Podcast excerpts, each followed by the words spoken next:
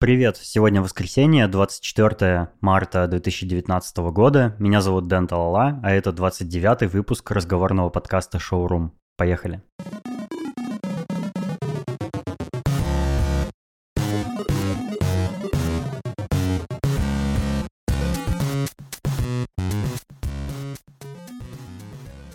Сегодня у меня на связи из моего родного города Новосибирска мой друг Валера Юшков. Валера, привет. Привет, привет.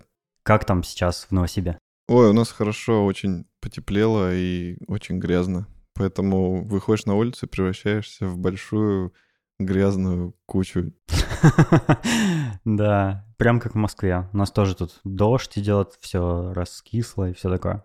Я тебя сегодня хотел пораспрашивать про автомобили. Это такая классная тема, в которой ты шаришь, а я нет. И мне кажется, было бы интересно поделиться своими впечатлениями обо всяких автомобилях. Ну, не прям, что шарю, но люблю это дело. Интересуюсь этой темой. Есть мысли по этому поводу.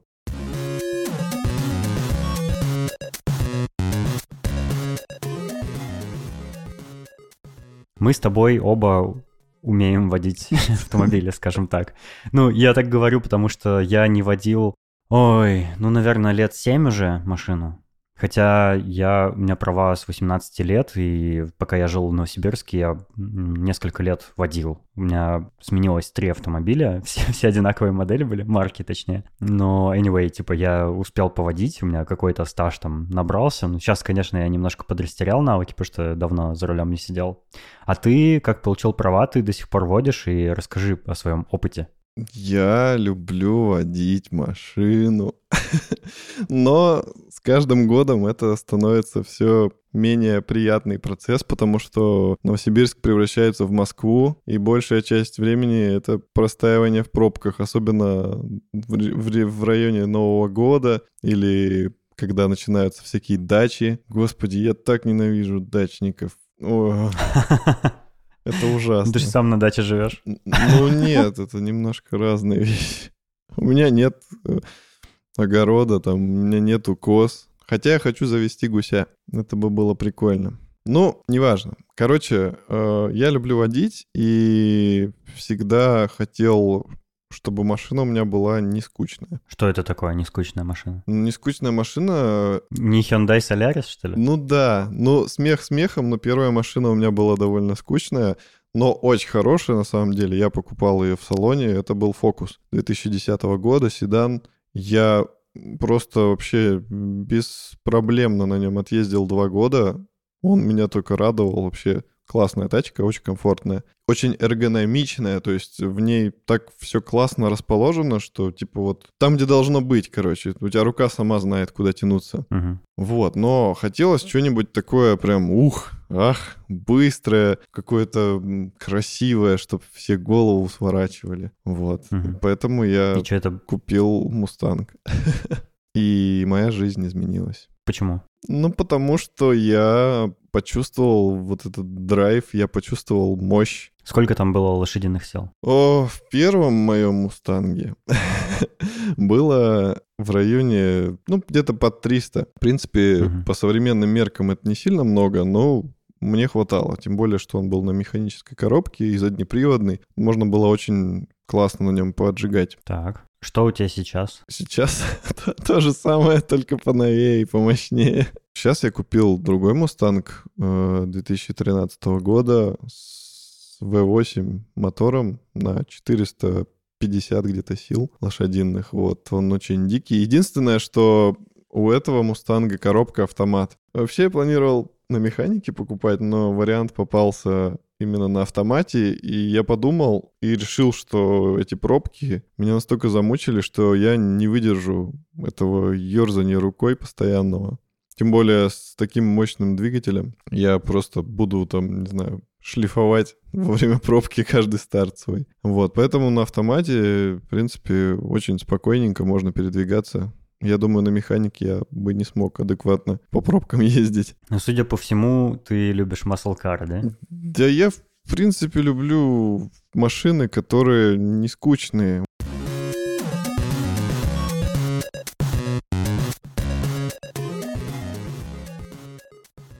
Что ты вообще думаешь про электромобили? Я отношусь к ним приблизительно так же, как я отношусь к раскладывающимся смартфонам, гнущимся. Ну, типа, что это ерунда и баловство? Я не думаю, что это ерунда. Я думаю, что это наше будущее. Ну и было бы классно, если бы это было наше будущее, потому что в конце концов уже поздно, но мы бы все равно начали заботиться о природе. Но уже, уже давно поздно о ней заботиться, и поэтому... Ой, Пошло оно все к черту, буду на бензине ездить. Да, ну, короче, это, это классно, это здорово, это интересно, но мне не нравится, что из электромобилей хотят... Да сейчас, в принципе, и не из электромобилей, а из обычных автомобилей хотят сделать какой-то девайс. Они пичкают туда кучу всякого сложного и ненужного. Это отвлекает человека от главной задачи автомобиля, от вождения. То есть, ну, там слишком много каких-то наворотов. Экраны повсюду. Да, повсюду экраны. Из недавнего, ну, понятно, Тесла. А из недавнего я узнал, что, допустим, в BMW сейчас есть свой, свое подобие какого-то App Store, там, Play Market, там есть э, какой-то свой магазин приложений, и ты можешь на машину приложения скачивать. Ну, типа всякие навигаторы, видимо, да? Ну, наверное, я не в курсе, но там типа их много. Я думаю, что там еще какие-то есть. Мне кажется, там навигаторы, всякие радио, музыкальные там приложения, вот это все, шняга. Ну, навигация, скорее, все-таки идет э, с завода уже а приложение, ну, какие-нибудь там... Ну, деф- дефолтная какая-то, конечно, но наверняка можно там и Google Maps, и Waze какой-нибудь там поставить или что-нибудь еще. Ну, вот видишь, я не подготовился, поэтому не знаю. Ну вот это мне не нравится. А помнишь, я тебе недавно показывал какой-то автомобиль, я уже не помню, что за марка, но какая-то вот из новеньких, про которые никто ничего не знает, и у него вместо зеркал заднего вида, у него камеры с дисплеями. Это вообще что-то какая-то Это Audi e-tron. А, это Audi? Да, я тоже считаю, что это абсолютная чушь. Более того, я видел э, обзор на эту машину, и парень, который на ней ездил, он говорит, что это капец как неудобно и непривычно, потому что... Почему? Ну, ты привык всегда, что у тебя есть зеркала. Это типа, как знаешь, уже в крови у тебя. И ты, когда едешь на ней, начинаешь смотреть в зеркало, а его там нет. И ты такой, чё, чё делать? И потом начинаешь паниковать, потом вспоминаешь, что зеркало, типа, оно теперь на двери экран, начинаешь смотреть на этот экран, а экран тоже как бы имеет свои минусы. Зеркало — это проверенная штука, а экран, он и бликует, и там на свете не видно, и вообще, как бы у него, ну, зеркало, оно передает э, расстояние до машины реальное, там, либо немножко искаженное, а тут ты смотришь и не можешь понять вообще, как, какое расстояние до этой машины, которая в зеркале отражается. Слушай, ну а про производители этого автомобиля разве не подумали, не потестировали все это? Мне кажется, не могут же они просто так необдуманно заменить нормальные зеркала какими-то дисплеями, типа и... Ну, а из-за этого же может увеличиться опасность езды в таком автомобиле. Неужели они не задумались? Я думаю, что они задумались, но они все-таки закрыли глаза на вот эти минусы, которые сейчас всплывают, потому что им хотелось э, понтануться. Типа, это наша первая Audi электрическая полностью. И типа мы хотим еще туда какие-то новшества зафигачить, чтобы вы все были в шоке. Типа, вау, зеркал нет. Видимо, кроме бензинового или там топливного двигателя, они хотят максимум всего аналогового заменить на цифровое для того, чтобы как бы подчеркнуть вот этот, э, ну, вот эту электризацию всего, всей, всей конструкции. Следующий этап, я прям вижу будущее. Вместо руля планшет. И ты пальцем вот так вот водишь, типа я влево поворачиваю, я вправо поворачиваю. Я думаю, такое а будет. А были же какие-то э, очень старые автомобили, у которых вместо руля джойстик был? Помнишь такие? Да, все, всю историю машиностроения люди пытались экспериментировать с рулем. Он был и как штурвал у самолета, то есть он был не круглый, а такой с, с двумя рукоятками. Но он сейчас и в гоночных автомобилях такой и есть до сих пор. Там типа такой, он похож больше на клавиатуру даже, но в принципе он выглядит как штурвал. Да, руль Формулы-1, но он вообще выглядит просто как какая-то космическая штука, там типа миллион кнопок, встроенный экран. И насколько я знаю, руль Формулы-1 э, а, стоит что-то типа то ли миллион долларов, то ли еще сколько-то. Ну, короче, он типа супер какой-то навороченный, там встроенный мозг. Насколько я слышал, что в этом руле как раз находится вся вообще электроника и как бы процессоры и компьютер весь, который управляет автомобилем? Ну, не знаю, наверное. Там достаточно электроники, потому что когда его снимали, он такой прям толстенький, там экранчики, какие-то кнопочки. Прикольно.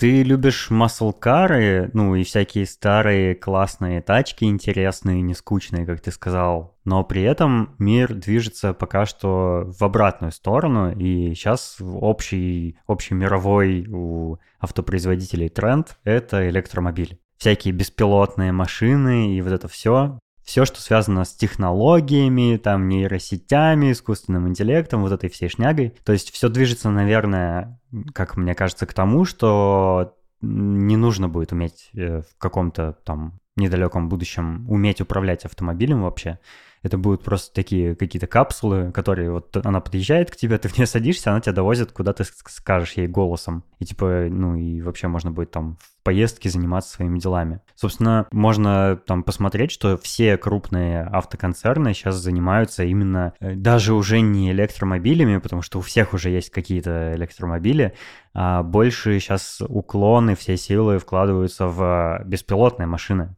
И недавно вот, например, русский наш Яндекс договорился с Hyundai, э, с каким-то их э, экспериментальным исследовательским подразделением, о том, что они будут совместно делать беспилотные вот эти системы, встраивать в, в автомобили Hyundai и тестировать на их машинах всю эту штуку. Что ты думаешь, вымрут водители или будет какая-то половинка типа всегда сохраняться, кто вот сам любит управлять? Бомбилы там всякие, которые хотят деньги зарабатывать, не знаю.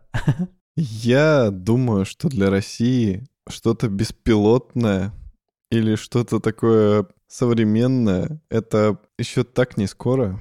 Вот серьезно, потому что чтобы что-то такое запускать, город должен быть к этому готов. Ну, понятно, да, но я и не говорю, что там в ближайшие пять лет что-то такое появится. Наверное, в ближайшие, наверное, лет 20-30, может быть. Потому что до России, конечно, все технологии с большим запозданием доходят. Кстати, вот мне интересно, почему, э, почему все занимаются именно беспилотными автомобилями? Это же, типа, самое сложное, самый сложный транспорт, потому что на дороге, кроме беспилотных, есть еще пилотные, типа, и вот как они между собой будут взаимодействовать, это самая рискованная и опасная, как бы, часть часть этого, этой затеи. Почему бы не начать, например, с беспилотного метро? Ведь метро ездит по рельсам. Там по строгому расписанию всякие остановки и маршруты и все такое, там все намного проще. Почему не избавиться сначала от машинистов. Ну, то есть, это же намного проще было бы стартануть с чего-то такого, а потом там переключиться на какие-нибудь, не знаю, трамваи, троллейбусы, и вот так постепенно идти к автомобилям. Почему именно сразу с тачек начали?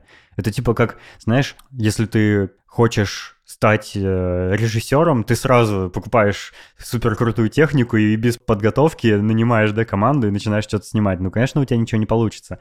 К этому нужно идти, этому нужно обучаться. А тут бах, и все начали автомобилями заниматься. Ну, типа, нафига? Как ты считаешь? Типа, что за фигня? Мне кажется, что это все делается чисто ради хайпа. Короче, чтобы Яндекс там э, в очередной раз попонтовался, какой он крутой Яндекс, чтобы Hyundai там тоже какая-то слава перепала. Но вообще это ну, бред. Ну и насчет метро, кстати, во многих же странах оно уже давно автоматизировано, но, по-моему, там все равно какой-то человек сидит. Но он следит за безопасностью, видимо, чтобы там никто не упал, дверями там не... Вот, вот, вот.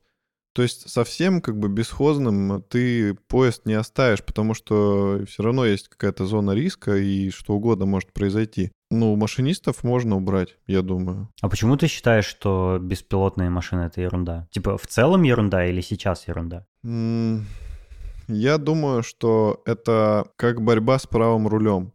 То есть у нас давно хотят отменить правый руль. Потому что это опасно, потому что это, ну, типа, зачем? У нас же движение правостороннее. Вот, и они все грозятся его отменить, запретить. И это длится, насколько я знаю, уже лет 15, может 20. И все никак не запретят. И будет точно так же с беспилотными автомобилями и автомобилями, которыми управляет человек. Потому что, ну, все в основном, ну, большинство людей, я думаю, будут хотеть управлять автомобилями сами. А почему ты так считаешь? Ну, ну взять, например, меня. Я как бы это люблю, это как кайф.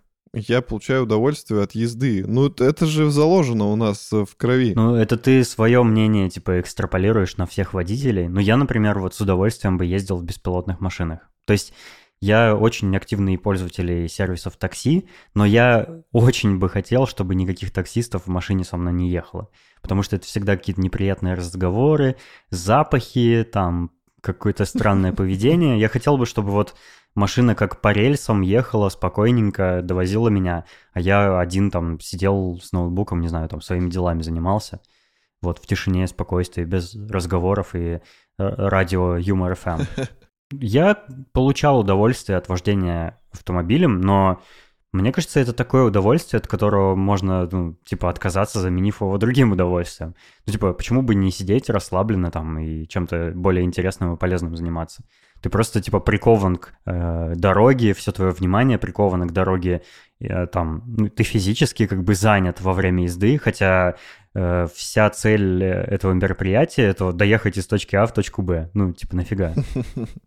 Ну, как бы это, это просто пустая трата времени. Ну, не скажи Нет? насчет точки А и точки Б. Я довольно часто езжу просто так. То есть мне просто нравится процесс. Это то же самое, что как я езжу на мотоцикле. Но тебе не кажется, что это как раз наоборот мнение меньшинства, а не большинства? Ну, типа, э, все вот эти люди, которые стоят в пробках, как ты говоришь, они, думаешь, просто катаются? Они, они же едут куда-то с целью с какой-то. Ну, вот смотри, дети, мальчики, да и некоторые девочки. Вот они рождаются, начинают играть в игрушки.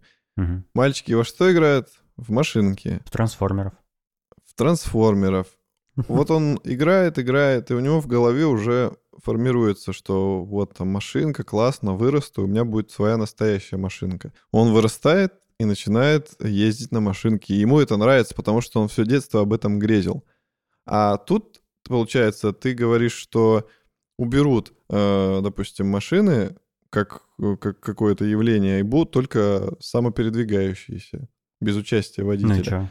Ну вот. Рождаются дети. Не, я не говорю, что, э, типа, уберут совсем, типа, пилотируемые машины. Я имею в виду, что беспилотные, типа, допустим, станут большинством. Ну и тем более, блин, ну не, не обязательно можно в машинке играть. Ты что, все детство только в одни машинки играл? Есть же еще там солдатики, есть э, компьютерные игры, есть там книжки, да, просто миллион всяких занятий, которыми можно заниматься. Ну, типа не обязательно же машинки именно. Ну, будет теми же машинками беспилотными играть. Но уже не будет у ребенка формироваться такого желания, что этим э, аппаратом нужно самому управлять. Ну, типа, ну, он уже будет расти в той реальности, в которой им не нужно будет управлять.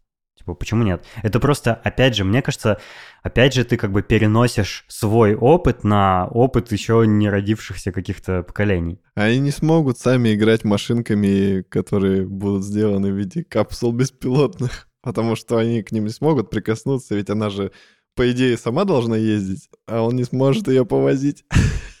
Ну, это, это какие-то странные фантазии. Ну, то есть это, это не подкреплено, на мой взгляд, никакими, типа, аргументами разумными. Ну, допустим, вот представь, ты же... Ты когда в последний раз, например, играл в э, поезда?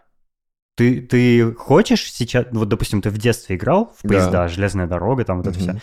Ты хочешь поездом управлять? Ты, ты хочешь купить себе поезд, там, э, купить ангар, в котором он будет стоять, я не знаю, ну, типа вагон. О, новая модель вагонов вышла, классная, тюнинговая, куплю. Ну, ты же не хочешь этого? Почему тебе хочется машину, не хочется поезд? Это примерно одна Тут хрень. тоже ну? вопрос с подковыркой. Поезд ходит по рельсам, поэтому я его не хочу. Но я хочу самолет, и я могу купить самолет.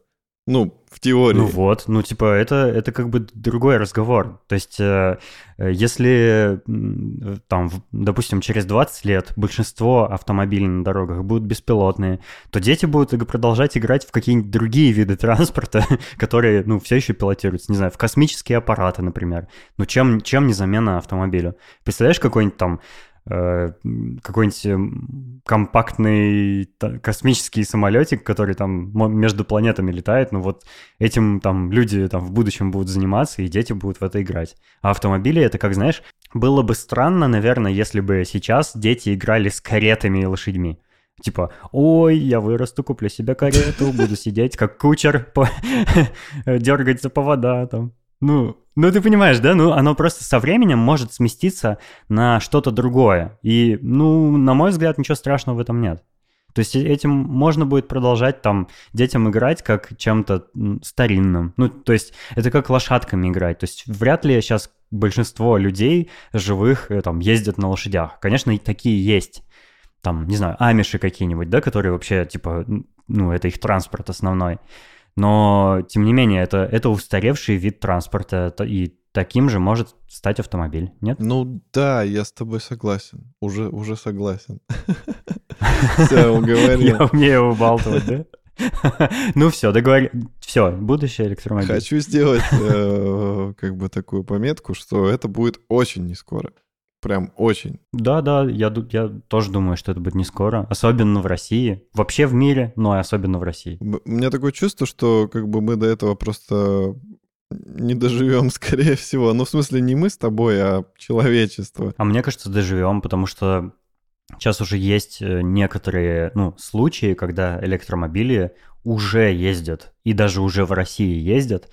Там у того же Яндекса есть несколько электромобилей, ну, то есть у них там их десятки, наверное, но они, например, курсируют по каким-то относительно пока безопасным маршрутам, типа там в, в Сколково несколько машин ездят э, и между кампусами, ну там по, по желанию довозят студентов. То есть их можно, я могу ошибиться, но вроде бы их можно через э, приложение там Яндекс Такси заказать, как бы в него он подъедет, ты в него садишься, он тебя довозит и там ты высаживаешься. Или, или по-моему, возможно, это через каршеринг Яндексский работает. Ну, anyway. И там где-то еще есть у Яндекса того же автомобили, которые между городами уже даже по трассам ездят. Ну, там тоже довольно такие разгруженные трассы, безопасные в плане маршрутов. Ну, anyway, это уже, типа, это уже есть, оно уже как-то работает, хотя бы пока что в тестовом режиме, но тем не менее. То есть это можно даже э, самому испробовать. И, по-моему, это прикольно. То есть это, это уже вот за горизонтом, типа, вот-вот-вот появится в нашей жизни, мне кажется. Я понимаю, что да, распространение будет очень медленно идти, это как вот электромобили, да, несколько там Тесл появилось где- где-нибудь в Москве и в Питере, но, в принципе, где-нибудь в Новосибирске или там э, в, в других э, регионах там вообще их, ну, люди как бы не видели и такие, для них это как огонь, знаешь, так, о, что это, господи. У нас есть. Как для пещерных людей. А есть уже? Ну вот, ну то есть она там одна-две, да, штучки ездят по городу, и как бы э, их там постоянно заряжать надо, и негде. Конечно, типа сначала там электромобили постепенно как-то распространяться, потом беспилотные распространяться. Ну, возможно, это типа дело 10 лет, допустим. вполне мы можем застать это даже. Ну, и это прикольное будущее, мне кажется.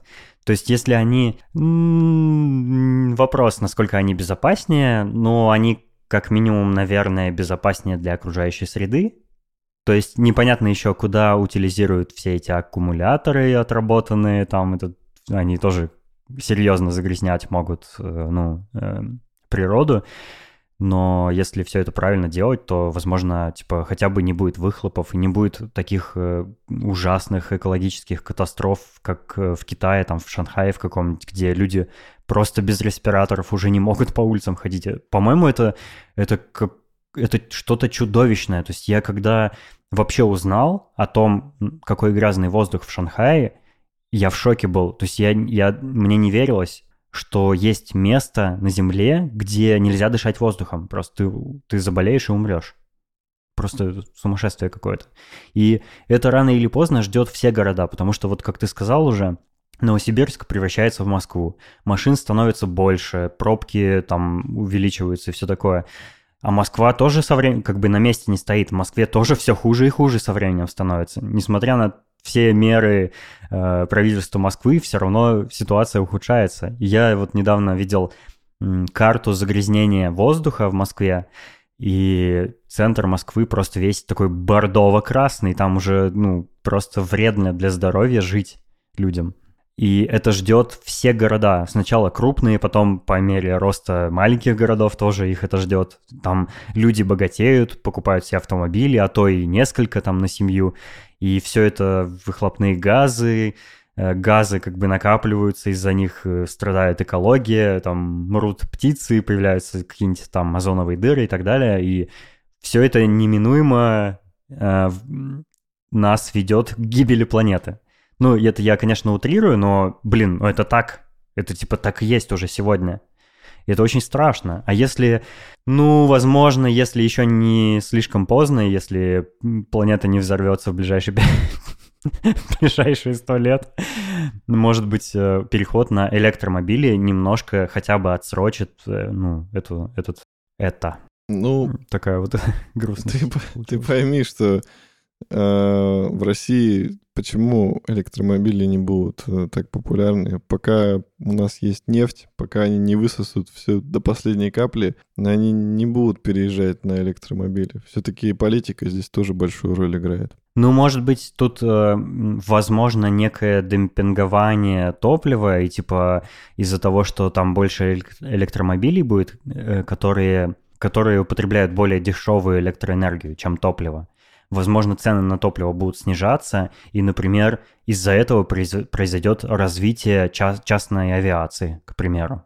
Почему такое не может быть? Как ты считаешь? Типа, ну, допустим, представь, что топливо стало, ну, стало дешевле, появились какие-то там маленькие самолетики, они, ну, допустим, становятся дешевле, то есть люди могут себе позволить Например, ну, в Америке это вообще такое довольно распространенное явление, ну, зажиточная семья может иметь свой маленький самолетик и там летать, не знаю, по штатам, путешествовать. У меня даже есть знакомый, э, который вот так, ну, летает со своей семьей.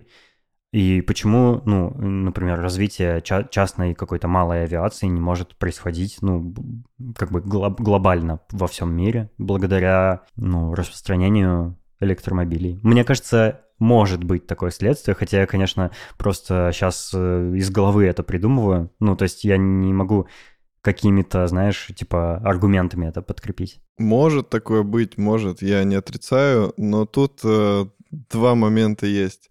Э, первый это то, что самолеты, они все-таки тоже на топливе, а, ну, их, конечно, будет меньше, чем автомобили, но они тоже будут загрязнять окружающую среду, ну, да. и причем не где-то, а вот как раз уже там, наверху. То есть это все будет вызывать какие-то негативные влияния на, э, ну, там, таяние ледников, на всю эту хрень.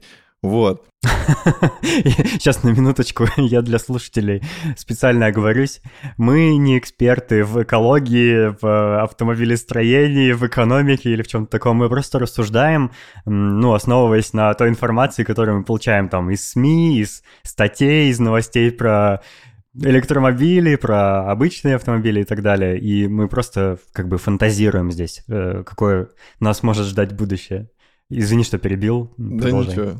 Так что не кидайте в нас камни. Мы еще два глупых, маленьких, 30-летних ребенка. Не кидайте в нас камри. Ну да, кстати, я бы не хотел, чтобы меня камри кинули. Лучше что-нибудь покрасившее. И второй момент по поводу самолетов. Э, просто представь, да, нашу русскую душеньку.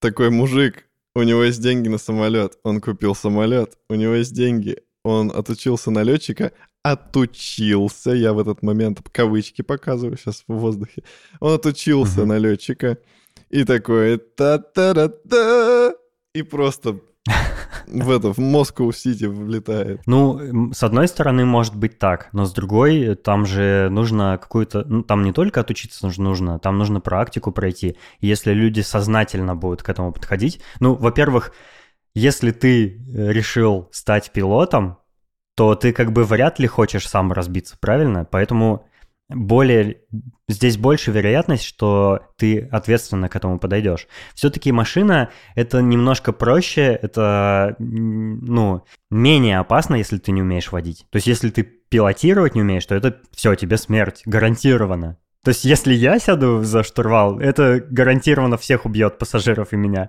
Но если я сяду за автомобиль, там, не умея водить, я, ну, ну люди как-то, походу же, может, могут разобраться. Есть же люди, которые вообще водить не умеют, ну, там их, не знаю, там, родители учат, там, какие-то друзья учат, да, они садятся и как-то начинают ехать.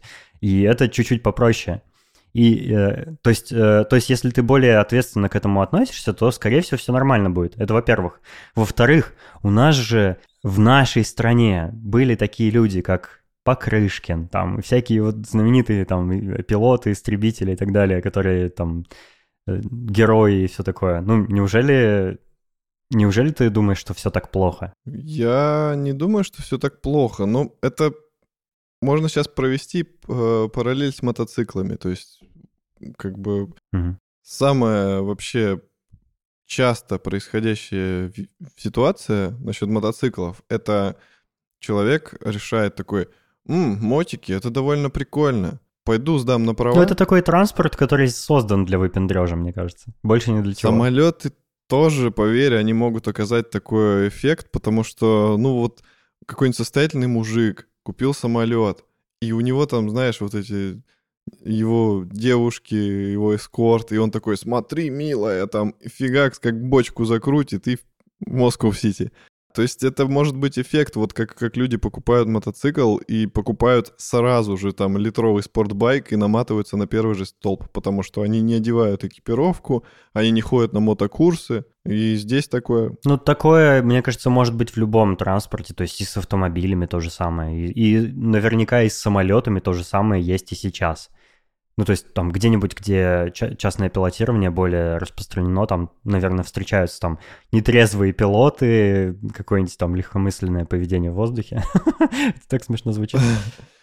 Просто у русских э, такое есть черта э, характера, они любят, типа, вот как Гоголь писал, да, какой русский не любит быстрой езды. Вот у нас вот это вот есть. То есть нам всегда хочется сгорцевать как-то, выпендриться. То есть если мы на лошади едем, там, мы ее на дыбы поднимем. Там, если мы на мотоцикле, там мы в жаре, мы тоже, тоже на, дыбы. на дыбы поднимем.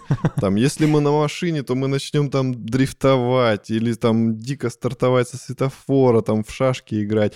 И то же самое, мне кажется, будет и с самолетом, и с вертолетом, и с космическим кораблем. Так, ну окей, ну давай на минутку забудем э, про особенности нашей страны и поговорим вот в целом глобально про человечество. Ну, типа, для человечества это же не безнадежный путь, переход на другие виды транспорта, скажем так. Ну, нет, конечно. Особенно если люди будут действительно серьезно к этому относиться и выключать это легкомыслие. Но, опять же, смотри, да, мы сейчас заговорили про то, что беспилотный транспорт нужен для того, чтобы снять с человека какую-то нагрузку, да? Чтобы он там занимался своими делами во время поездки.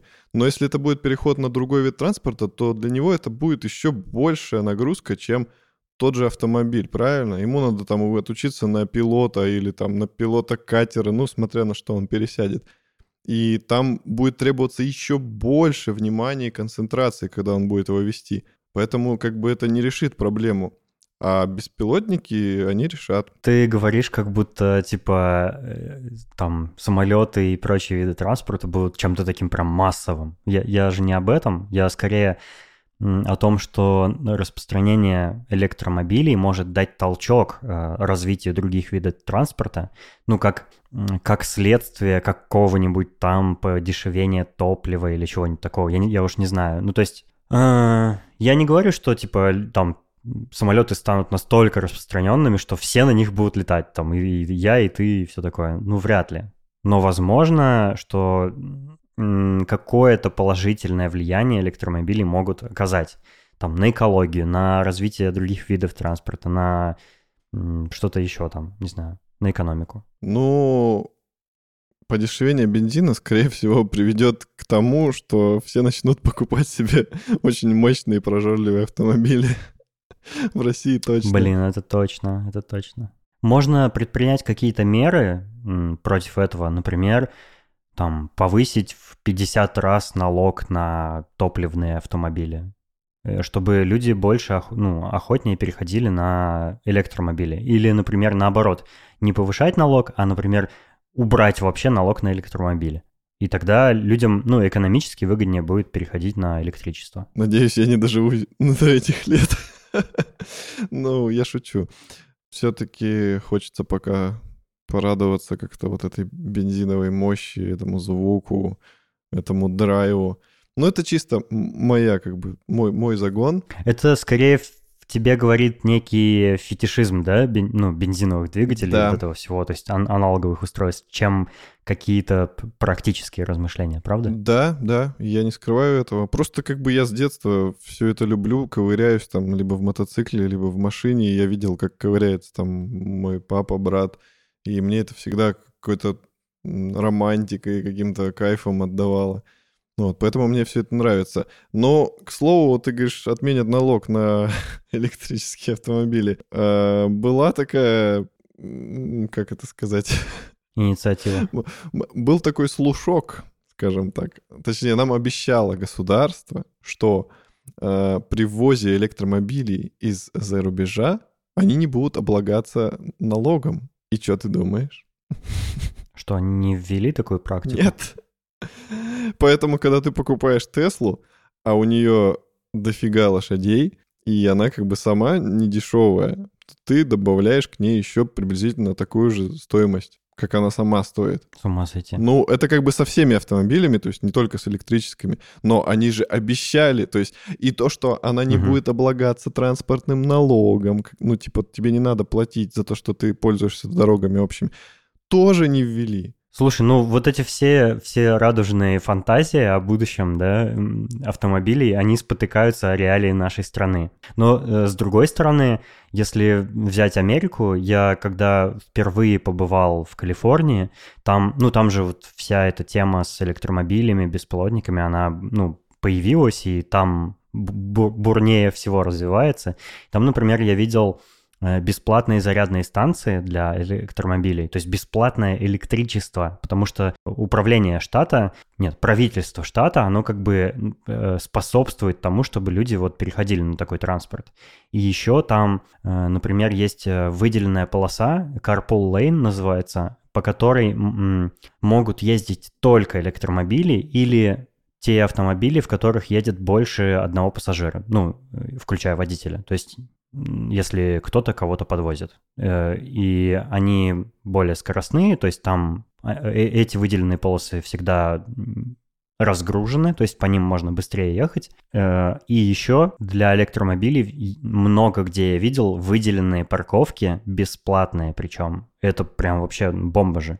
То есть если вот какие набор неких таких мер придет там постепенно в страны, которые хотят э, людей пересаживать на более экологичный транспорт, то ну, это только поспособствует этому процессу. Понятно, что э, в нашей стране все медленнее будет появляться. Понятно, что у нас там всякие министры и депутаты попытаются как-то на этом заработать, как-то отмыть деньги на этом, все такое. Но прогресс, он же не, остановим. И рано или поздно все равно ну, цивилизация до России дойдет, и что-то такое у нас появится. То есть, например, если сравнивать там Россию и США, то в Москве быстрее всего все, ну, всякие, всякие западные новиночки появляются, и потом они постепенно, медленно переходят там в другие регионы страны. Например, как когда вот я застал появление э, сервисов такси в Москве когда в регионах вообще даже об этом, ну, и речи не шло. И когда вот э, там такси-сервисы э, сначала демпинговали цены на проезд на такси, э, там потом вообще распространились, потом их стало много и так далее. со временем так, такое такси перешло и в регионы. И в Новосибирске сейчас тоже есть Яндекс Такси, Uber, Get и все подряд там, э, так и другие всякие технологии тоже постепенно в регионы переходят. И, ну, конечно, нужно будет больше времени на это, чтобы там дождаться, чтобы не знаю, в Новосибирске однажды можно было выйти из дома, сесть в беспилотный электромобиль, и он тебя там довезет, да, ты ему просто там говоришь, хочу туда-то, там, хочу в центр города поехать, и он тебя везет, просто по команде. Конечно, нужно будет еще дожить до такого, до такого будущего, но оно же все равно не, как бы, ну, оно неотвратимо, оно, оно точно наступит рано или поздно. Просто это то, о чем э, можно там читать было у каких-то писателей-фантастов в книжках, когда ну, какие-то автономные роботизированные системы помогают человеку там в будущем жить. Оно вот, ну, оно грядет, и многое из того, что они писали, сбылось и продолжает сбываться, и это здорово. Да, Спасибо за твой комментарий. Я согласен. В общем, согласен с тобой. Если вы хотите углубиться в более, более аргументированные разговоры об электромобилях и беспилотных машинах, я советую послушать э, выпуск подкаста «Крит Мышь» про беспилотники. Я не помню, какой номер подкаста, но он вышел 19 марта, вот, э, рекомендую.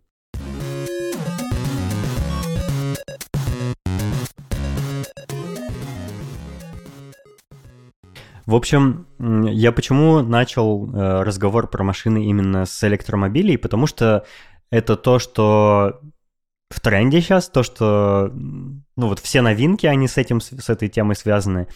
Но меня беспокоит одна вещь, э, которая и тебя тоже, я думаю, беспокоит.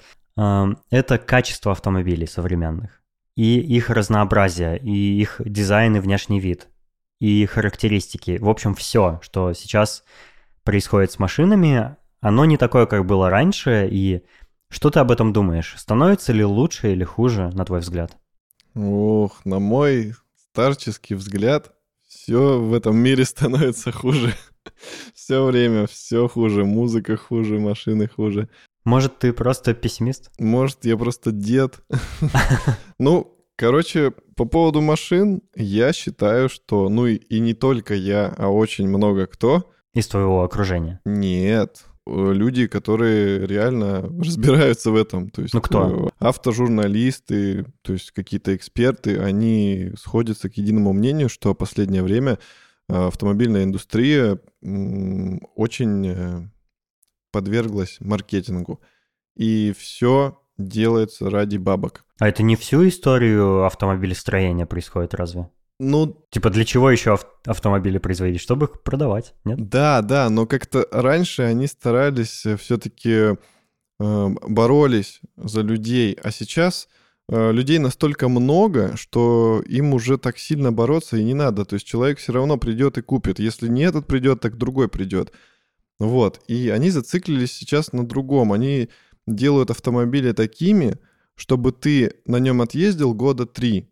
Новый ты купил, три года отъездил, и потом вынужден был обновиться на следующий. Это как с айфонами. В чем заключается, вот почему нужно, почему нельзя 10 лет на одной машине ездить? Можешь ездить 10 лет, но если ты раньше, допустим, лет 10-15 назад покупал автомобиль, ну, естественно, не отечественный, а иностранный. Это что такое? Я не понял, что за бочка? Отечественный. Отечественный iPhone покупаешь. Блин, это так смешно, что даже, мне кажется, неподготовленный человек, когда такое услышит, он подумает, кек, типа, отечественная машина. Вообще, кто их покупает? Есть такие люди, к сожалению. В основном это э, Ладно, забей. Извини, что я тебя отвлек. Да, ты покупаешь автомобиль, и что? Раньше ты покупал новый автомобиль лет 10-15 назад и ездил на нем долго и счастливо, потому что он был новый, потому что он был сделан из супер-супер железяк или супер-супер алюминия.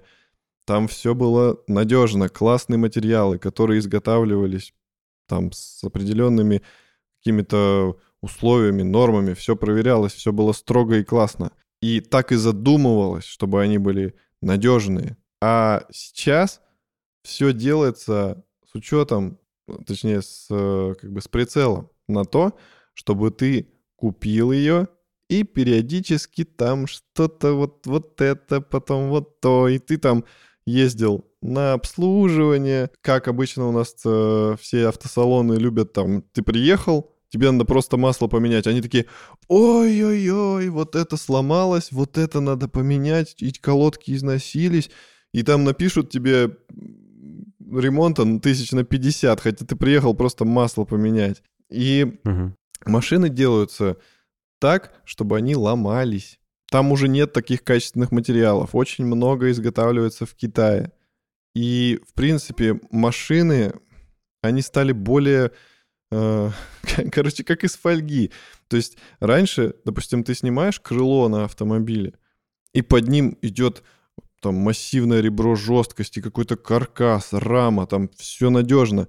Если в тебя въезжает машина, то все будет хорошо. Я вот, например, недавно узнал, что раньше бамперы были, например, угловатой формы, а, и при столкновении с пешеходом они просто его могли переломать вообще, ну, летально вообще, совершенно в мясо раздробить. А сейчас бамперы скругленные, и такой формы делаются из таких материалов, что они максимально щадят, э, ну, при столкновении пешехода. И неужели, ну вот ты говоришь, что сейчас типа и материалы хуже, и все такое, и машины делаются с расчетом на э, более быстрый износ для того, чтобы их меняли.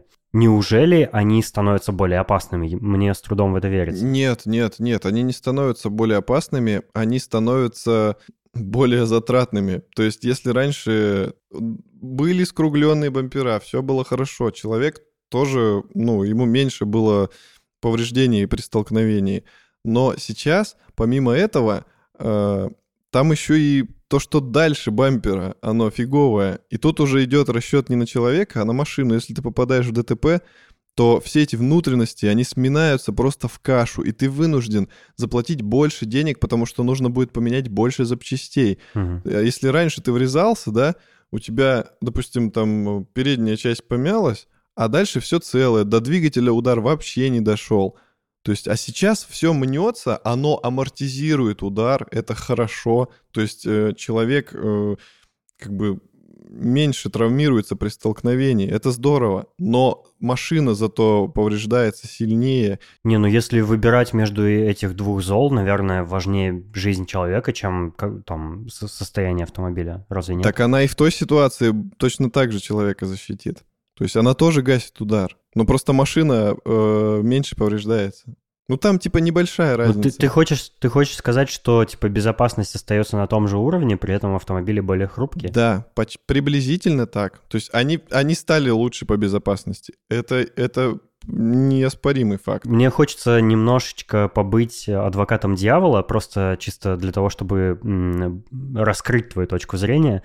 Но разве это не естественный процесс? Ведь, ведь э, ну там, с поколениями люди становятся богаче. Это, это так. То есть те, кто там ну, несколько поколений назад не могли себе вообще в автомобиль позволить, позволить, они сейчас могут себе его позволить, а то и несколько. И у людей все больше и больше денег, у современных, я имею в виду, появляется. Там раньше, если ты занимался там натуральным хозяйством, там что-то там собирал в лесу ягоды, грибы, орехи, то сейчас ты живешь в городе, ты можешь себе там автомобиль купить, менять его каждые там три года, допустим. Разве это не естественный процесс? То есть если у людей больше денег, то почему бы не брать больше денег за более частую смену э, транспорта у людей за это. Ну, как бы, ну, если люди себе могут позволить, почему бы не пользоваться этим? И это, ну, это с одной стороны, то есть экономически это, ну, скажем, естественный процесс в, ну, в моем представлении. А э, с другой стороны, ну, ты чаще меняешь автомобиль, у тебя как бы больше разнообразия в жизни, на тебя надоел один автомобиль, ты через пару лет можешь его заменить на другой, продав там предыдущий и так далее. Ну да, но нет.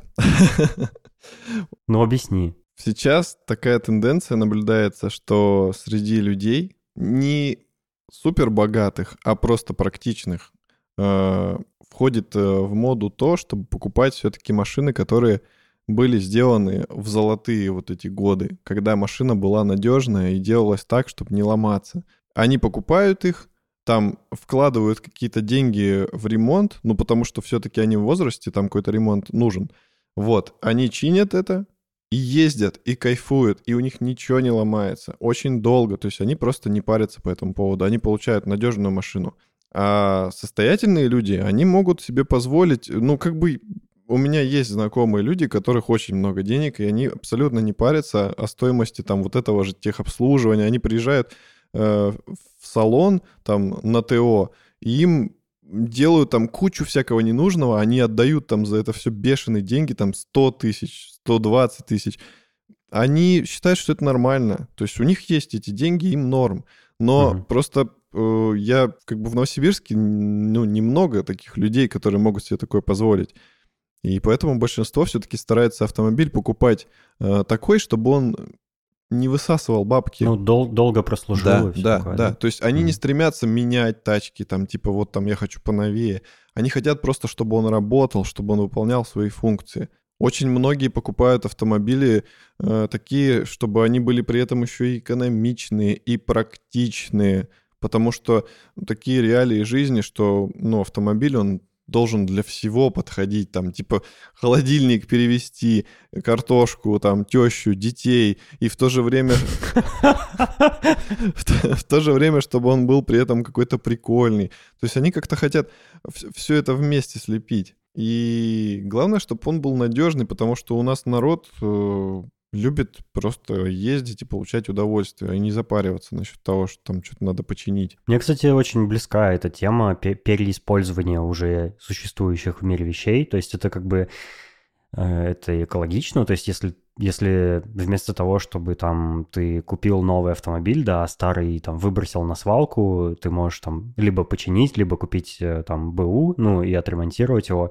Но все-таки это, м, это и выгоднее, и экологичнее, и меньше загрязняет окружающую среду. Но мне кажется, такие автомобили, ну, им же все, им уже немного осталось. То есть они рано или поздно уже дойдут до такого состояния, когда станут не ремонтопригодные, а в мире останутся только вот эти современные ломкие, хрупкие автомобили. И то есть это как, ну вот представь, что представь, что ты покупаешь себе классную керамическую кружку, и ты ей годами пользуешься, да, но она со временем как бы становится хрупкой, ты можешь ее разбить, и однажды тебе придется перейти на пластиковые стаканчики, да, и со временем все керамические кружки в мире разобьются, и останутся только пластиковые стаканчики, потому что они служат там тысячи лет, да, ну, я... это смешная, да, аналогия, но тем не менее, это, мне кажется, при прекрасно описывает э, ситуацию с Я машиной. ненавижу пластиковые стаканчики. Ну, а кто их любит? Ну, вот разве это не похоже, да, на машины? Похоже, но прикол в том, что даже вот автомобили, если брать, э, не знаю, начиная там с 90-х, с 80-х, в принципе, э, они могут еще прожить лет 15, ну вот если от сегодняшнего дня, лет 15-20, я думаю, они могут держаться. Потому что даже самый там ушатанный автомобиль можно восстановить. Э, Ну и как бы наглядные примеры, люди восстанавливают там с помоек, со свалок всякие вот эти мустанги, вот американскую вот эту классику, там полностью гнилые какие-то кузова находят, там двигатели ушатанные, они все это восстанавливают, они переваривают прогнившие места, там двигатель чистят, собирают, пересобирают, там цилиндры растачивают, все это делают. То есть даже самое убитое ведро можно довести до состояния, ну, почти нового автомобиля. Мгм. То есть здесь как бы просто вопрос э, энтузиазма, ну и денег, конечно, и времени.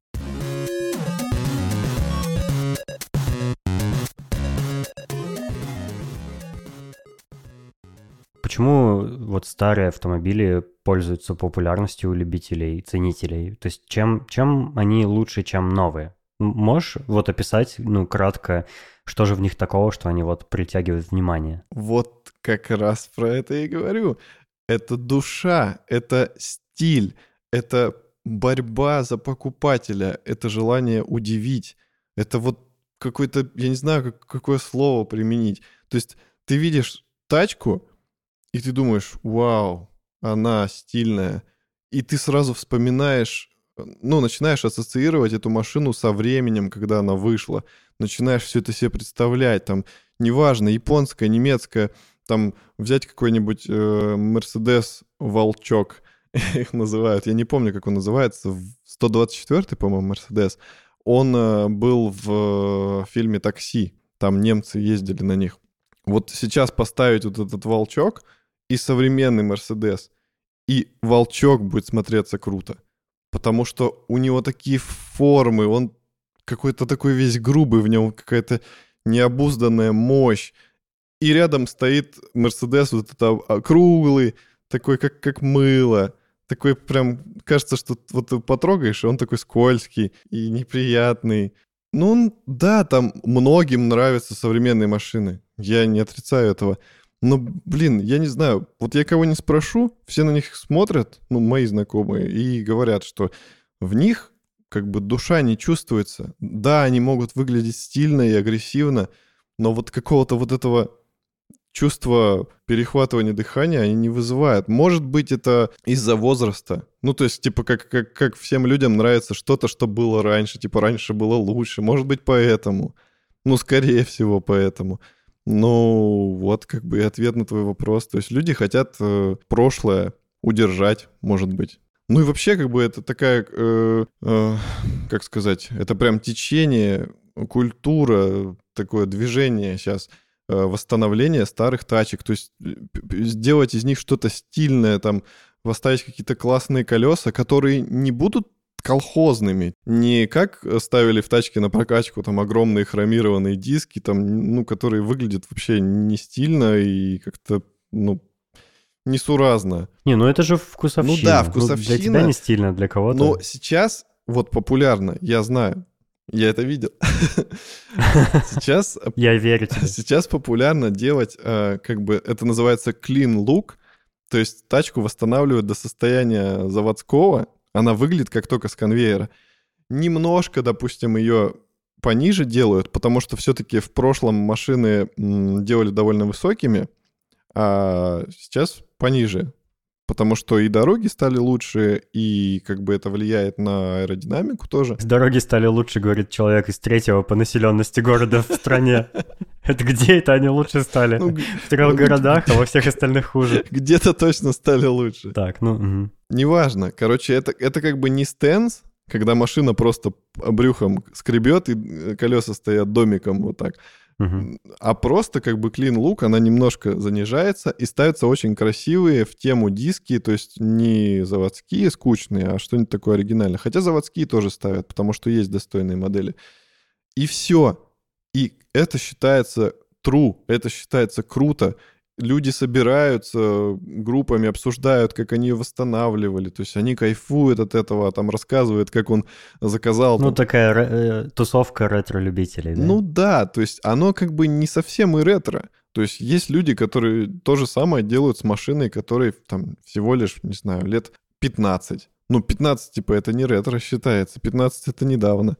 Вот, но все равно они восстанавливают. Слушай, а за, зачем это делается? Для того, чтобы как бы вернуть красоту вот этих старых разнообразных машин, да? Насколько я понимаю. Да, чтобы не дать ей умереть в каком-то смысле этого слова. Потому что они хотят, э, они понимают, что сейчас нет, не будет таких машин, не сделают больше в таком стиле машины. Сейчас будет все вот приближаться к вот этим обмылкам, а дальше будут как раз вот эти беспилотные капсулы, которые, скорее всего, будут выглядеть как, как таблетки, как пилюли такие.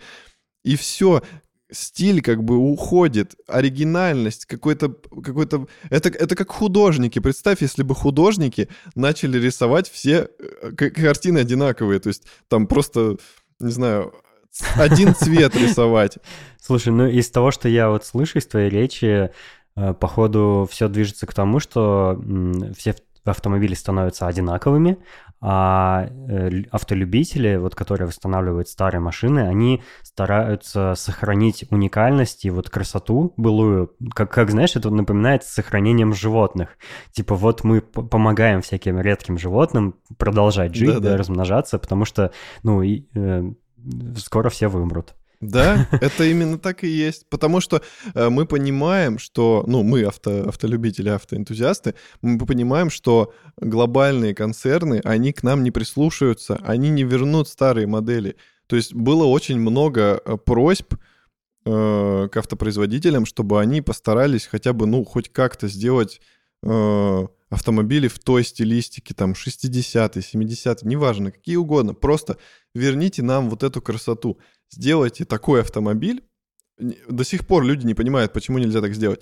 Сделайте старый автомобиль с новой начинкой. Может быть, это дело времени, может быть, это ну, дойдет до автопроизводителей. Это так же, как, например, до Nokia дошло, э, как бы делать вот э, старые модели телефонов, как бы в, в слегка обновленные, да? Может, просто нужно ну, подождать, когда может быть, еще насыщение автомобильного рынка недостаточное для того, чтобы люди там, знаешь, как сейчас, как с айфонами сейчас происходит, чтобы люди отказывались от новых моделей, потому что им нравятся старые.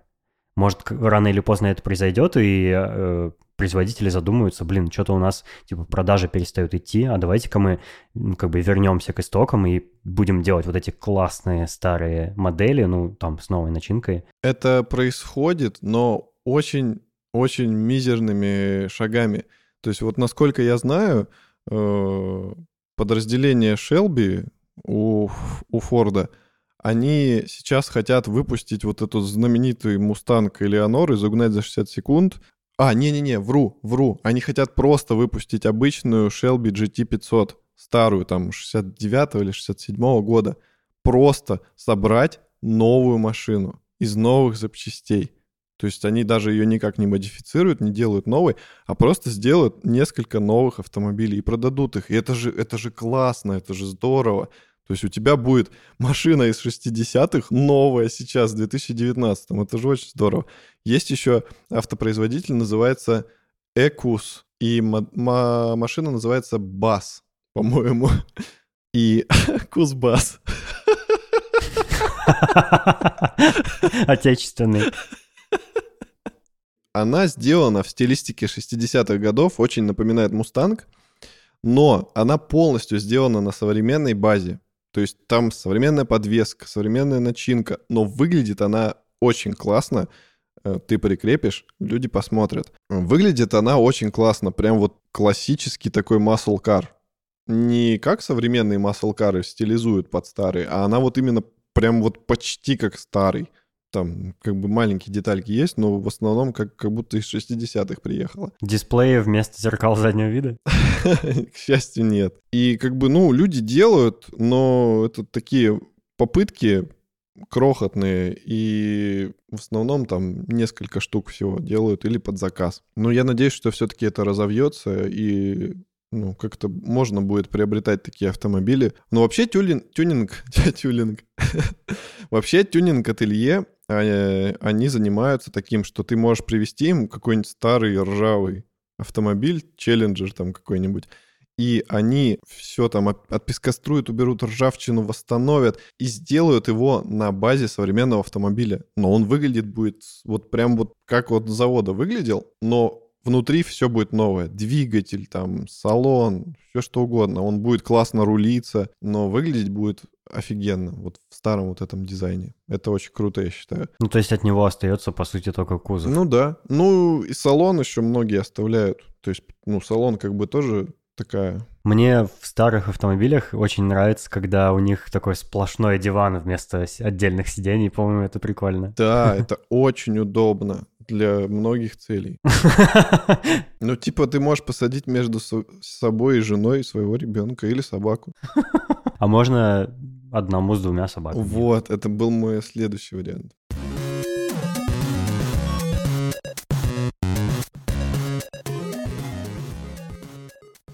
О чем я хотел сказать? Где-то лет 12-15 назад э, мы пошли покупать машину моему брату и купили ему Mitsubishi Lancer. И она была классная. Это какая-то вроде очень старая модель, да? Нет, почему? Ее, правда, недавно перестали выпускать по какой-то причине, не знаю по какой. Хотя это легендарный автомобиль, то есть он очень, очень знаменитый. Вот. И это была машина 2000... в 2007 году это было.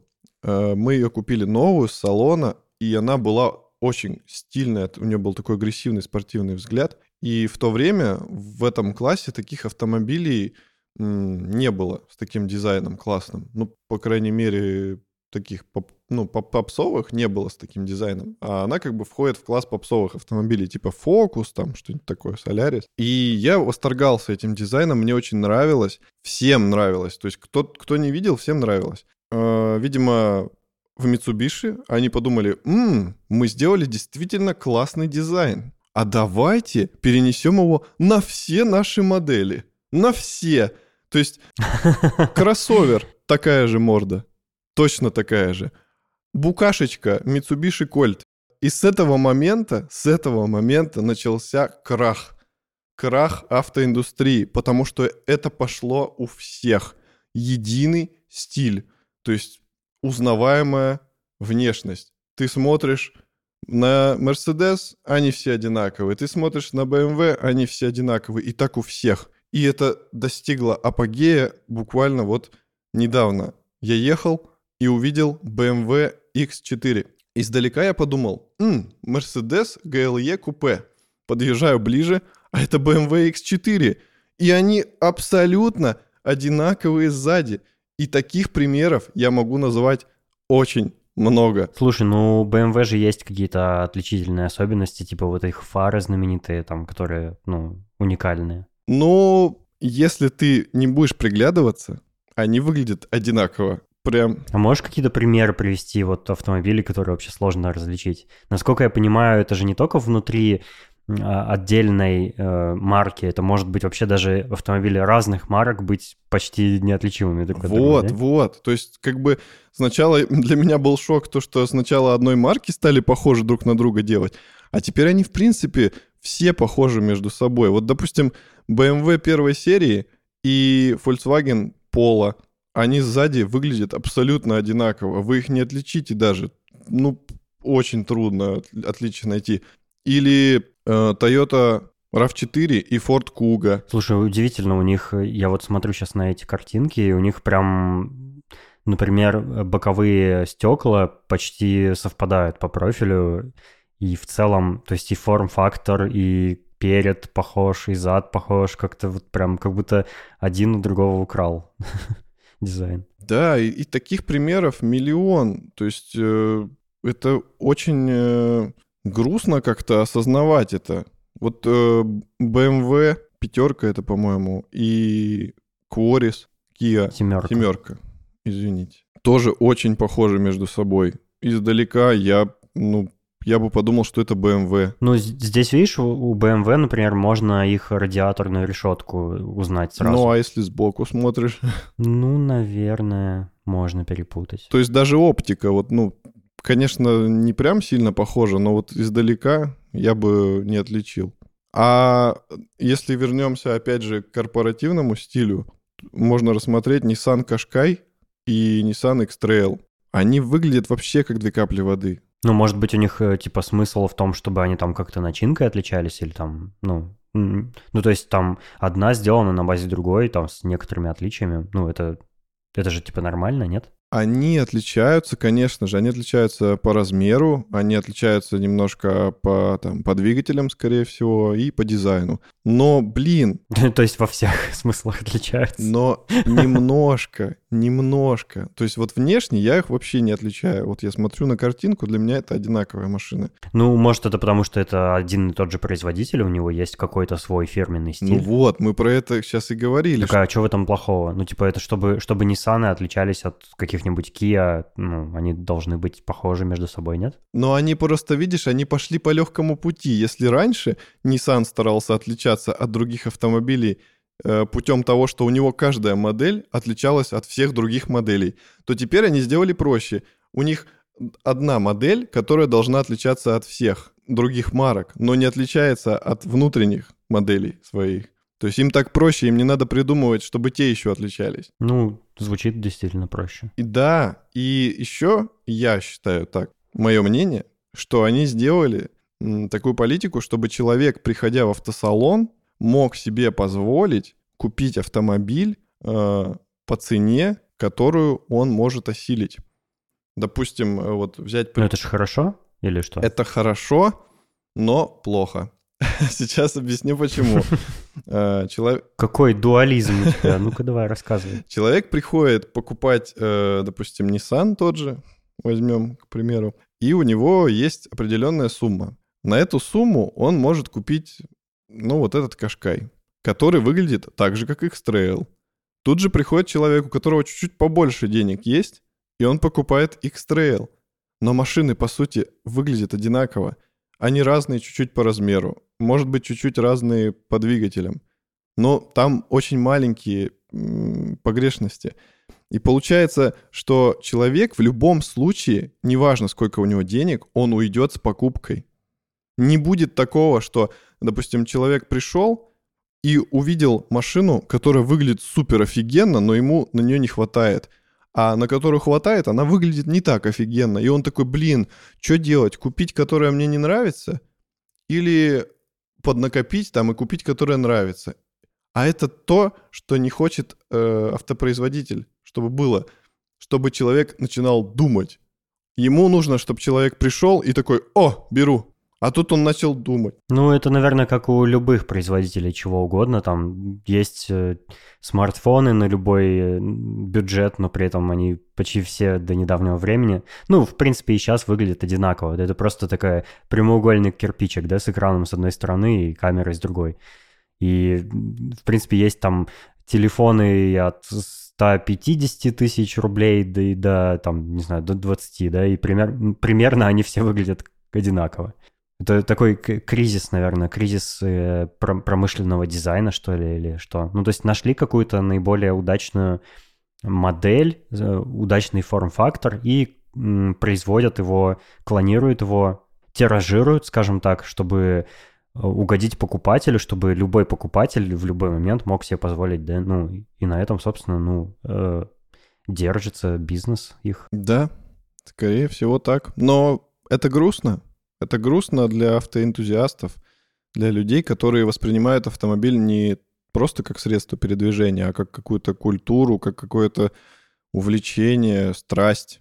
То есть для них это печально, и как раз из-за этого вот все сводится к тому, что они приобретают старые автомобили, в которых еще есть душа, которые будут выделяться в потоке. То есть все едут там в одинаковых солярисах, и ты один ездишь, что едешь на каком-нибудь классном старом японском автомобиле, там немецком, неважно, но ты выделяешься, и их мало будет. Это будет э, как э, сейчас, допустим, если ты будешь ехать на новой Lamborghini, Lamborghini, а вокруг Солярисы. Ты выделяешься? Да, выделяешься.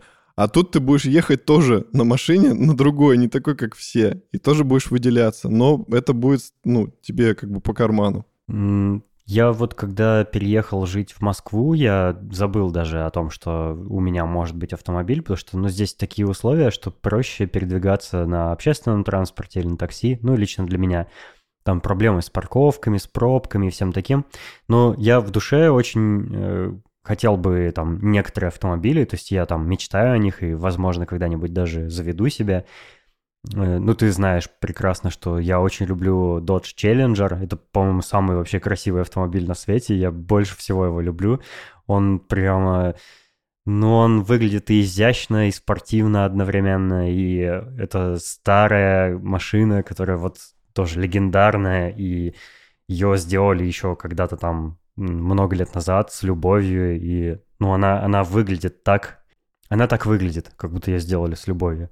Это машина вот моей мечты, которую я не решаюсь, конечно, пока завести, потому что она очень прожорливая в плане бензина. Вот. С другой стороны, мне нравится, например, ты будешь смеяться, Toyota Prius. Потому что для городской среды это по-моему, идеальный автомобиль, гибрид, который супер экономный, компактный, ну, выглядит не как какашка, а вполне, ну, сносно, скажем так. Да, она выглядит как все там какие-нибудь современные японские машины, но при этом, ну, не слишком пластмассовостью вот это и отдает.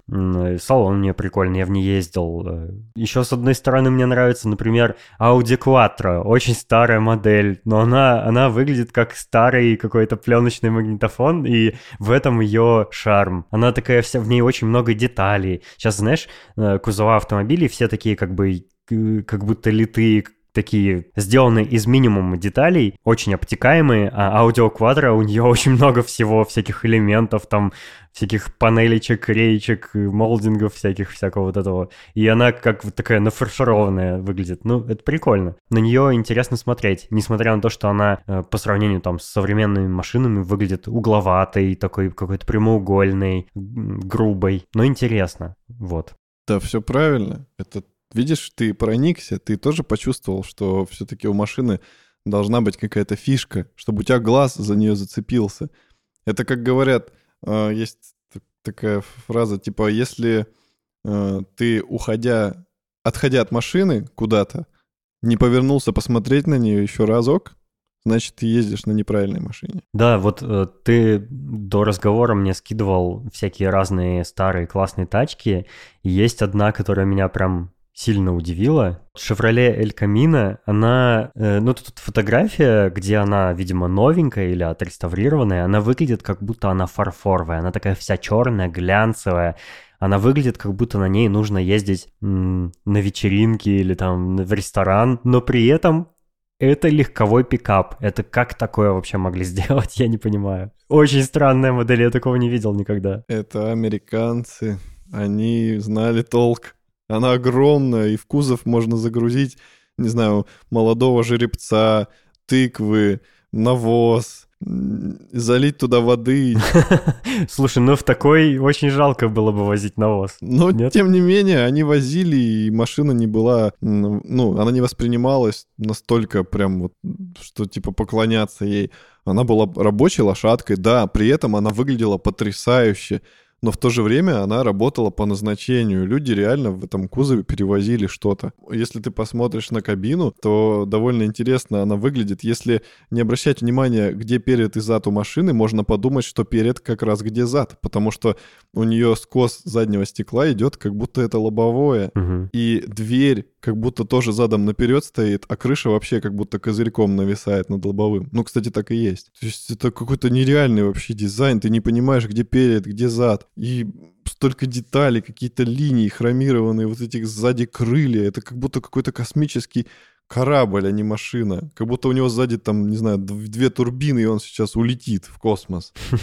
Мне очень нравится у старых машин, что у них на покрышках белые ободки есть. Это добавляет какой-то элегантности. Да, это называется white wall, и сейчас можно такие купить штуки. Они mm. ставятся как бы чуть-чуть заходят под диск и, ну, так крепятся к колесу. Это тоже популярно сейчас. Люди, которые восстанавливают старые тачки, даже, даже советские, всякие Волги, они ставят white wall, и это выглядит круто. Вот по поводу реставрации и любви к старинным всяким, ну, старым тачкам, я вот, например, слышал, что DMC DeLorean была очень провальной моделью, что она там постоянно ломалась, и никто ее не хотел, но из-за того, что ну, благодаря фильму «Назад в будущее» ее настолько популяризировали, что она сейчас стоит каких-то бешеных денег, и все пытаются ее достать. Ты слышал такое? Да, я слышал. А, она была очень спорная, не то чтобы прям провальная, то есть люди ее все равно покупали, во-первых, из-за внешности, из-за вот этих всех нереальных решений, то, что у нее кузов из нержавейки, то, что он не покрашен ничем, это голый металл, то, что двери так открывались вверх, то, что у нее двигатель сзади, она вся была какая-то нереальная, задние колеса у нее больше, чем передние, это все было э, угу. в новинку, и люди ее хотели и покупали. Единственное, что как бы почему она была, скажем так, не очень успешной, потому что человек, который создал этот автомобиль, спроектировал, э, его перед этим уволили, насколько я знаю, из какой-то крупной автокомпании. Да, я слышал такое. И он это все как бы на коленке сделал. Поэтому у него особых средств не было. И, ну, он просто хотел сделать что-то классное. И у него это получилось. То есть это просто надо было развить как бы в этом направлении. Там поставить лучше двигатель, учесть вот эти недочеты, выпустить там DeLorean 2.0, и она бы была еще успешней. Но, кстати, сейчас так и делают. Сейчас снова выпускают DeLorean, новую можно купить, и она уже без всех этих болячек. Там стоит, в отличие от первой модели, мощный двигатель, то есть она будет реально хорошо ехать. Там убраны все болячки, там стоят какие-то современные э, навороты, там климат-контроль, не знаю, всякое такое. Но при этом это все та же DeLorean, которая выглядит офигенно, которая производит сногсшибательный эффект. Интересно, спасибо.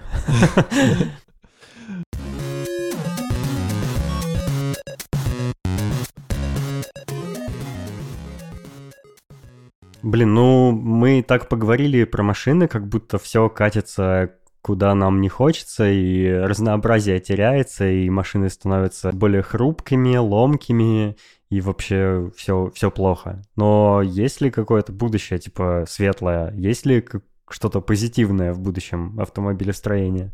Может быть, отечественном? Хорошая шутка. Ну, я думаю, будущее есть, потому что все-таки есть э, суперкары, спорткары вот эти, которые не идут на поводу идут, но не так уж прям сильно, не идут на поводу у вот этих веяний, Они все равно там делают гибридные уже двигатели, полностью электрические, но в то же время они все-таки делают вот эти машины чудесные, какие-то супер нереальные, с супер классным дизайном, с какими-то классными решениями. Но они все равно сейчас, конечно, все в угоду аэродинамики тоже довольно похожи внешне. Но это же не, это не массовые модели. Не массовая. Mm. Так вот, все к этому и сводится, что массовая модель, это будет твоя капсула беспилотная. Я буду счастлив. Ну, мне кажется, что ну, на нашем веку мы это не увидим. Все-таки вот этой прям гибели гибели автопрома мы не увидим, но я думаю, что это неизбежно. И вот все движется вот к этому миру э, в мультике Валли, который показан, где все сидят, ничего не делают, все за них делают э, роботы, и планета засрана. Какой ужас. Или как в фильме «Суррогаты», где все в виртуальной реальности тоже сидят. Будут делать, сделают, допустим, виртуальную реальность и скажут, ребята, мы у вас все машины забираем, а хотите погонять там на любой тачке вообще мира, вот вам виртуальная реальность, сидите, гоняйте до посинения. А, интересно. Понятно. Интересно. Я не знаю, что сказать. Что за бред?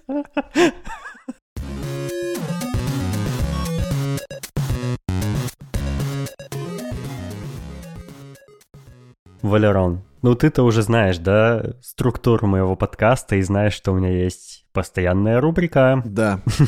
Валяй. Но сначала спонсор сегодняшнего выпуска — Яндекс. Мы так много про него сегодня говорили, что он просто обязан нам заплатить денег. А фильм, который я хочу сегодня порекомендовать, называется, ну, на автомобильную тематику, естественно, потому что, ну, наверное, так правильно, не знаю. Вот. Он называется «Буллет». Это старый фильм 68 -го года. Легендарный фильм. Он очень знаменит э, саундтреком. В этом фильме есть знаменитая сцена погони, в которой участвуют Ford Mustang и Dodge Charger. Она для тех лет э, снята с таким размахом, очень классная, э, зрелищная и такая прям хочется смотреть и смотреть. Ты знаешь, этот фильм был у меня в списке просмотра, но я так не нашел его, где посмотреть. Вот, спасибо, что ты мне подсказал. А, насколько я понял, это фильм про детектива, да, который там с чем-то борется, с преступностью, очевидно. Да, тут как бы, если начинать кратко рассказывать, э, типа, сюжет, это будет неинтересно и очень долго, поэтому просто посмотрите, просто поверьте на слово, этот фильм точно стоит того, чтобы его посмотреть. Там играет легендарный Стив Маккуин, он очень классный мужик, там классные тачки, классное время. То есть это такой качественный, старый, добрый детектив, драйвовый, серьезный. Да, да, да. То есть он, он уже с таким намеком на боевик.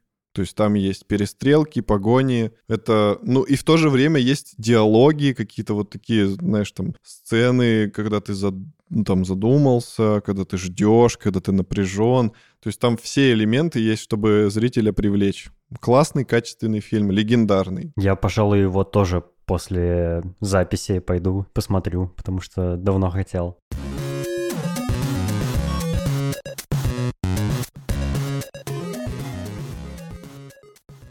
Возможно, у вас другие взгляды на автомобили, а с тачками это часто бывает так. Э, поэтому, если будут комментарии, присылайте их на почту densobakatala.ru, и, возможно, мы на какие-нибудь вопросы сможем с Валерой ответить в следующих выпусках. Может, что-то дополним, потому что мы точно не могли охватить такую большую тему всего в одном выпуске.